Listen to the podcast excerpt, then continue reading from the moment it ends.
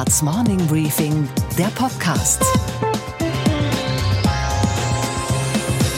Einen schönen guten Morgen allerseits. Mein Name ist Gabor Steingart und wir starten jetzt gemeinsam in diesen neuen Tag. Heute ist Donnerstag, der 7. März. Wie soll man da eigentlich noch lustig sein, nachdem die CDU-Vorsitzende mit ihrer Art, naja, nennen wir es Humor, eine derartige Empörungswelle ausgelöst hatte, konnte dieser politische Aschermittwoch nur noch enttäuschen. AKK selbst war nicht mehr witzig, sondern streng, nicht mit sich selbst, aber immerhin doch mit ihren Kritikern. Ich das Gefühl, wir sind das verkrampfte Volk, das überhaupt hier irgendwo auf der Welt rumläuft. Das kann doch so nicht weitergehen. Und die sozialdemokratische Konkurrenz setzte dem faden Humor der CDU keinen eigenen, vitaleren sozialdemokratischen Humor entgegen, sondern stellte Benimmregeln auf für den politisch korrekten Karnevalisten. Frau Barley, Sie haben das Wort. Plumpes Abgrenzen und Witze gegen Minderheiten ist das Letzte, was unsere Gesellschaft gebrauchen kann, auch im Karneval. Der Karneval soll sich an den Mächtigen abarbeiten, an den gesellschaftlichen Zuständen, an den Politikern, an den Unternehmen, an den Banken, aber nicht an denen, die ohnehin schon zu kämpfen haben. Und die brauchen Politiker, die ihnen den Rücken stärken. Damit waren die beiden Volksparteien, karnevalistisch gesehen jedenfalls, aus dem Rennen. Karneval 2019 wurde zur politischen Mutprobe. Und die Gewinnerin ist, für mich, die grüne Spitzenkandidatin aus Bayern Katharina Schulze, die dem CDU-Ministerpräsidenten den fiktiven Preis als Umweltwindbeutel verlieh. Und ich finde, Markus Söder hat sich schon jetzt für die Shortlist des Umweltwindbeutels 2019 qualifiziert. Herzlichen Glückwunsch! Wer austeilt, muss auch einstecken können. Der Mann von den Freien Wählern, Hubert Aiwanger, sein Name und seines Zeichens neuer Wirtschaftsminister im Freistaat Bayern, warf den Grünen ihre Vielfliegerei und ein gestörtes Verhältnis zum Automobil vor. Wer am Wochenende um die Welt fliegt, um Urlaub zu machen, der soll nicht am Montag heimkommen und den Leuten das Autofahren verbieten. Und außerdem musste dann noch was gesagt werden. Meine Damen und Herren, in meinen Augen soll niemand das Abitur bekommen, wenn er keinen Nagel in ein Brett schlagen kann. Fazit. In Wahrheit haben wir nicht einen politischen Karneval erlebt, sondern eher schon seine Beerdigung. Erinnern Sie sich eigentlich noch, mit welcher Kinderfreude wir früher dem politischen Aschermittwoch entgegenfieberten? Da wurde nicht argumentiert, sondern geholzt, da wurde nicht belehrt, sondern beleidigt. Man war nicht korrekt, aber dafür war man deutlich. Franz Josef Strauß, wir wollten ihn nie als Kanzler, aber als Karnevalist war er klasse. Das eklatante Versagen derer, die ausgezogen waren, Deutschland zu reformieren und einen Saustall ohne Gleichen angerichtet haben. Wir haben Recht gehabt. Wir haben nur nicht Recht bekommen. Und jetzt müssen wir dafür sorgen, dass wir Recht behalten. Dann werden wir Recht bekommen in absehbarer Zeit. Wäre der Helmut Schmidt, meine Damen und Herren, noch ein halbes Jahr im Amte geblieben, der hätte eine Wallfahrt zu Fuß nach Altötting gemacht um von der Bürde seines Amtes befreit zu werden. Meine Damen und Herren, da könnte man doch nur sagen, Trauer müsste Germania tragen. Wenn ich anschaue, was in Bayern die denkbare Alternative wäre, die ist nicht einmal denkbar. Unsere Themen heute. Der neue Fraktionschef von CDU und CSU im Bundestag kann sich im Jahr 2030 auch einen Muslim als CDU-Kanzler vorstellen. Donnerwetter. Was sagt dazu eigentlich Professor Patzelt, der Parteienforscher, der die sächsische CDU im Landtagswahlkampf berät? Das war keine Aussage, die im Wahlkampf hilfreich sein sollte. Aber nachdem das Hilfreichste die Wahrheit ist, kann es nicht schaden, durch eine solche Aussage etwas vorzuführen, was nun einmal so ist, wie es ist. Die Deutschen glauben wieder aber nicht an Gott, sondern an die segensreichen Wirkungen der Aktie. Und außerdem, wie behandelt man eigentlich die deutschen Heimkehrer des islamischen Staates? Darüber diskutiert das politische Berlin. Mich interessiert die Sache selbst nochmal. Was eigentlich ist aus dem islamischen Staat geworden? Wie stark und damit wie gefährlich stehen seine Kämpfer da?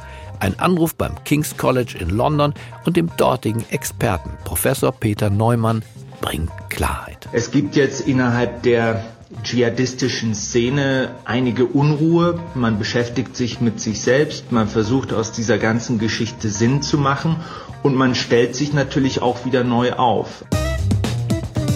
Alle reden über Trump und Nordkorea, über AKK und Friedrich Merz und keiner, wirklich keiner spricht von Ralf Brinkhaus. Das geht gar nicht, finde zumindest Ralf Brinkhaus. Also hat er sich eine schöne Schlagzeile ausgedacht, die ihm zwar nicht die Liebe, aber doch die Aufmerksamkeit der Bildzeitung garantieren sollte. Selbstverständlich können auch Muslime für die CDU Kanzler werden, sagt er. Im Jahr 2030 spätestens sei es soweit. Der Mann weiß, wie man seine Wähler erschreckt. Immerhin hat er damit seinen Bekanntheitsgrad von kaum messbar auf schon mal gehört gesteigert. Zu jeder ordentlichen Schlagzeile gehört die Gegenschlagzeile.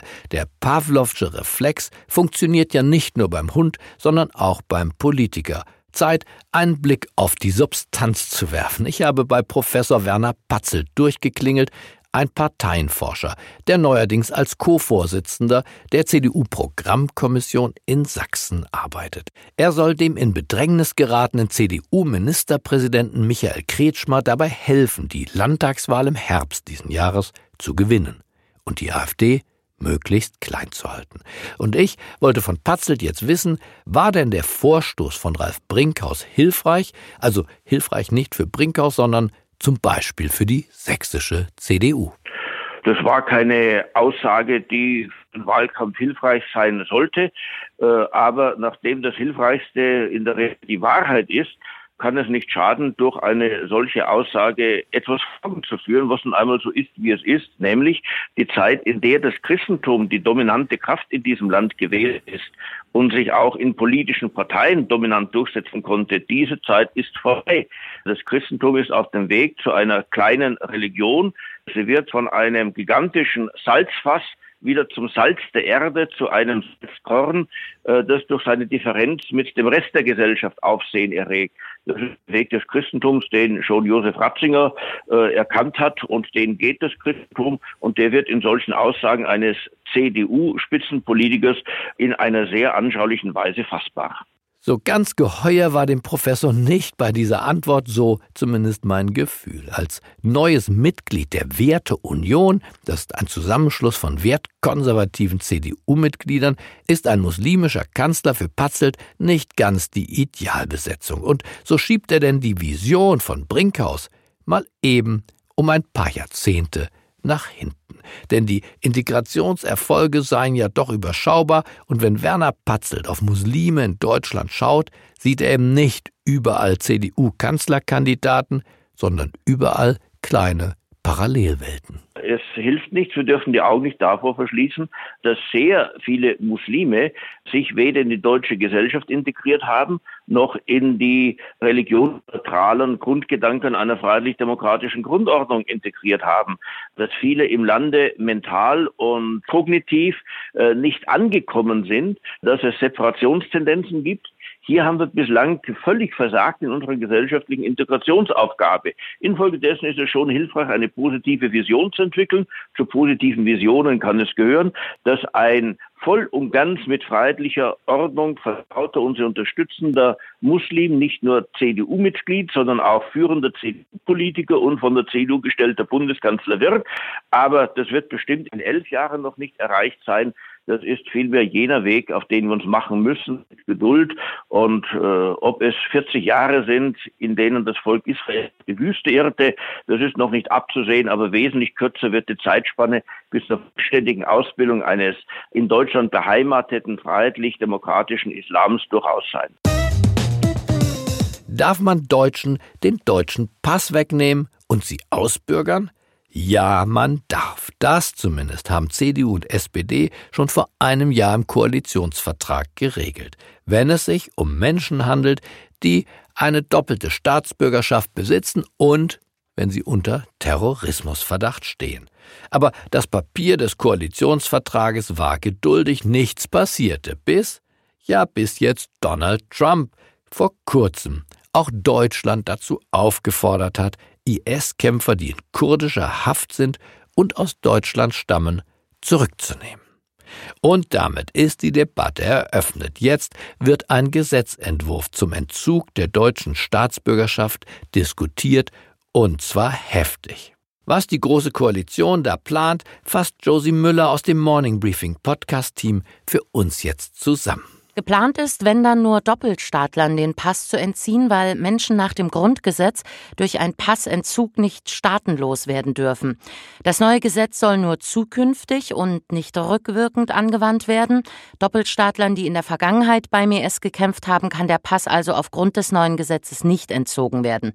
Und um den Pass entziehen zu können, muss eine konkrete Beteiligung an Kampfhandlungen einer Terrormiliz im Ausland nachgewiesen werden. Grüne und Linke wollen, dass den Doppelstaatlern erst nach einem Prozess in Deutschland der Pass entzogen werden kann. Sogar von Ausdeutschen reden manche Kritiker der Ausbürgerungspläne und scheuen auch nicht vor Nazi-Vergleichen zurück.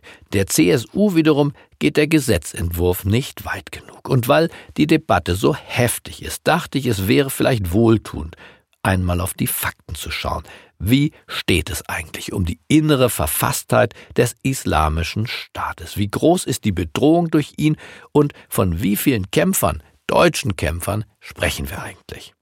Diese Fragen kann wohl kaum ein Experte in Europa so kompetent beantworten wie der Terrorexperte Professor Peter Neumann vom King's College in London. Neumann ist Gründer und Direktor des Internationalen Zentrums für die Erforschung von Radikalisierungen. Und mit ihm habe ich über den IS gesprochen. Ja, Gabor Steingart hier. Hallo, Herr Neumann. Schön, dass wir miteinander sprechen können. Es ist mir eine Freude. Die gute Nachricht ist doch vielleicht, dass sich die Lage in Europa im Jahr 2018 beruhigt zu haben scheint. Es kommt ja. jedenfalls nicht mehr zu einer Serie von erfolgreichen Anschlägen. Also ist die Gefahr eigentlich vorbei, Ihrer Einschätzung nach? Also die Gefahr hat sich etwas beruhigt, ganz sicher, und es gibt derzeit aktuell wirklich eine Flaute. Aber ich glaube, das liegt daran, dass natürlich zum einen der Enthusiasmus, der da 2014, 15 existiert hat mit dem Islamischen Staat, der sich also unaufhaltsam ausgebreitet hat. Dieser Enthusiasmus ist weg. Es gibt jetzt innerhalb der dschihadistischen Szene einige Unruhe. Man beschäftigt sich mit sich selbst. Man versucht aus dieser ganzen Geschichte Sinn zu machen.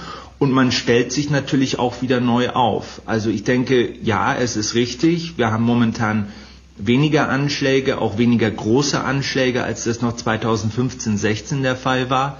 Aber das liegt daran, dass man sich neu sortiert und wir werden in vier oder fünf Jahren sehen, was aus dem Schutt und der Asche des islamischen Staates dann Neues hervorgeht. Von welcher Kampfkraft gehen Sie denn eigentlich aus, der islamische Staat? Kann man das in Zahlen fassen? Aktive Kämpfer und eine, wie ich rechne, gerne auch in Dollar. Also wie viel hm. Budget hat äh, die, dieser, dieser islamische Staat eigentlich und wie viele Menschen? Naja, zu seinem Höhepunkt hatte der Islamische Staat mehrere Milliarden an Budget. Das war die reichste Terrorgruppe der Welt. Aber das hängte natürlich auch damit zusammen, dass der Islamische Staat auch viel Territorium hatte. Also da wurden die Leute auch besteuert, da hatte man Öleinnahmen und so weiter und so fort. Das ist alles mehr oder weniger zusammengebrochen. Nun ist es so, dass man spekuliert, dass der Islamische Staat vor dem kompletten, mehr oder weniger kompletten Zusammenbruch einen großen Teil dieses Geldes außer Land geschafft hat und dass äh, man sich darauf vorbereitet hat, auf diese Situation, dass es immer noch 200 oder 300 Millionen gibt, die man irgendwo beiseite geschafft hat, das lässt sich aber so einfach nicht bestätigen. Was die Situation in Europa angeht, die Kämpfer oder die Anhänger des Islamischen Staates, die, die da noch existieren, die sind in den allermeisten Fällen nicht von direkten Zuschüssen der Organisation abhängig. Die finanzieren sich selbst. Und in vielen Fällen finanzieren sie sich aus ja, Kleinkriminalität, Kreditkartenbetrug, solchen Geschichten, also nichts Zentralisiertes. Und es ist ja auch so, dass die allermeisten Terroranschläge gar nicht so viel Geld kosten. Also der teuerste Terroranschlag seit 2014, das waren die Anschläge im November 2015 in Paris, da hat die französische Regierung geschätzt, die haben keine 10.000 Euro gekostet. Also die brauchen gar nicht diese Riesensummen. Und wie viele Menschen sind als Kämpfer aktiv Ihrer Einschätzung nach? Naja, in Syrien und im Irak schätzt man momentan, die Schätzungen gehen auseinander, aber schätzt man einige tausend. Dass es so ungenau ist, hängt damit zusammen, dass es nicht nur um die Leute geht, die jetzt noch in dieser einen Enklave kämpfen, wo also die direkte Konfrontation stattfindet, sondern dass man davon ausgeht, dass sich viele schon in den Untergrund zurückgezogen haben und jetzt quasi darauf warten, dass sich die Amerikaner zurückziehen, um dann wieder aus dem Untergrund herauszukommen. In Europa, vermute ich, gibt es vielleicht ein oder 2000 aktive Unterstützer des Islamischen Staates. Und gleichzeitig fordert Donald Trump ja von Deutschland, dass wir deutschstämmige IS-Kämpfer zurücknehmen. Das klingt ja so ein bisschen nach, äh, das Thema ist erledigt, jetzt geht es nur noch um die Abwicklung mhm. des Islamischen Staates und seiner übrig gebliebenen Kämpfer.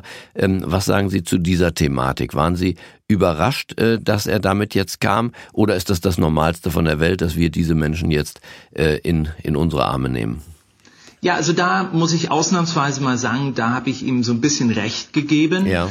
Äh, denn er hat sich zwar im Ton vergriffen, er hat also quasi angedroht, die Leute dann freizulassen, was er natürlich nicht kann, weil sie nicht von Amerika äh, gefangen gehalten werden. Aber die Tatsache, dass wir uns um unsere Staatsbürger, die da unten sind und für den S gekämpft haben, dass wir uns derer annehmen sollten, das ist im Prinzip schon richtig. Und ich bin dafür, dass man diese Leute kontrolliert zurückführt und nach Möglichkeit vor Gericht stellt. Denn es ist keinem geholfen, wenn die unkontrolliert in der Region freigelassen werden und da ihr Unheil stiften oder sich auf eigene Faust in ihre Heimatländer zurückschmuggeln, ohne dass jemand was davon bemerkt. Also man muss sich das äh, smart und klug überlegen, dann kann man das Sicherheitsrisiko auch minimieren. Aber diese Rückkehrerdebatte an sich, die Tatsache, dass da einige von denen, die dorthin gegangen sind, auch wieder zurückkommen, das ist kein neues Thema und das wurde auch nicht von Trump verursacht. Wie viele deutschstämmige IS-Kämpfer sind in Syrien derzeit und äh, über wie viele Menschen reden wir dann? Also wir reden über zwischen 60 und 120. Die Zahl ist schwer zu bestimmen, weil wir zwar wissen, wie viel dort hingegangen sind, aber viele von denen auch Kinder gehabt haben dort. Und wenn wir also von 120 ausgehen, die meisten Sicherheitsbehörden sagen, 40 oder 50 davon sind Kinder. Wissen wir was über die Psyche dieser Menschen? Sind das zum größten Teil gebrochene ehemalige Kämpfer oder sind das die radikalsten der Radikalen, die jetzt Rache nehmen wollen? Äh, Sie haben das ganz gut beschrieben, äh, denn was wir beobachten, also ich und mein Team hier in London, wir beobachten das seit, seit Jahren ja schon und zum einen gab es Leute, die haben sich weiter radikalisiert, die haben sich brutalisiert, das sind tatsächlich diejenigen, die jetzt ideologisch sehr verfestigt sind und die auch absolut eine Gefahr darstellen, aber es gibt eben auch Leute, die durch die Erfahrung im Islamischen Staat desillusioniert geworden sind und sich abgewendet haben und eigentlich im Prinzip, wenn sie keine großen Verbrechen begangen haben, über längere Zeit wahrscheinlich wieder reintegrierbar sind. Und diese zwei Gruppen zu unterscheiden, ist natürlich die große Herausforderung. Aber ich glaube, es ist auch eine Chance, denn wenn Sie mit denen anfangen, die Leute zurückzubringen, die desillusioniert sind, die möglicherweise bereit sind, mit den Behörden zu kooperieren und auszupacken, dann haben Sie auch eine Chance, dann die schwierigeren Fälle besser in den Griff zu bekommen, weil Sie das dann vor Gericht als Beweis verwenden können. Und was, Gabor, geht eigentlich gar nicht? Dass die mit so viel Glanz und Gloria ausgestatteten Frankfurter Großbanken beim Gewinn so mickrig dastehen. Und zwar deutlich mickriger als die guten alten Sparkassen. Denn die, oft als langweilig beschriebenen Sparkassen, haben 2,2 Milliarden Euro Gewinn gemacht. Das sind 100 Millionen mehr als im Jahr davor. Und das ist doppelt so viel wie Commerzbank und Deutsche Bank zusammen. Wir lernen, es braucht nicht immer Größe, Glanz und Glamour, um im Finanzsektor erfolgreich zu sein. Vielleicht gilt ja gerade für uns Deutsche, wenn es ums Geld geht, langweilig ist sexy. Okay, Gabor. Und was hat dich heute Morgen wirklich überrascht? Dass die Zahl der Aktienbesitzer in Deutschland wieder steigt. Sie ist so hoch wie seit 2007 nicht mehr. Das war das Jahr vor der Finanzkrise. Das Deutsche Aktieninstitut, eine altehrwürdige, seriöse Institution, hat 10,3 Millionen Aktionäre in Deutschland gezählt. Das sind fast zwei Millionen mehr Menschen als zum Tiefpunkt nach der Finanzkrise. An der Börse wird nun mal die Zukunft gehandelt und deswegen sind diese Zahlen für mich Ausdruck einer optimistischen ökonomischen Grundstimmung. Denn Aktie ist in Wahrheit doch nur ein anderes Wort für Zuversicht. Ich wünsche Ihnen einen gut gelaunten Start in diesen neuen Tag. Bleiben Sie mir gewogen. Es grüßt Sie Auf das Herzlichste, Ihr Gabor Steingart.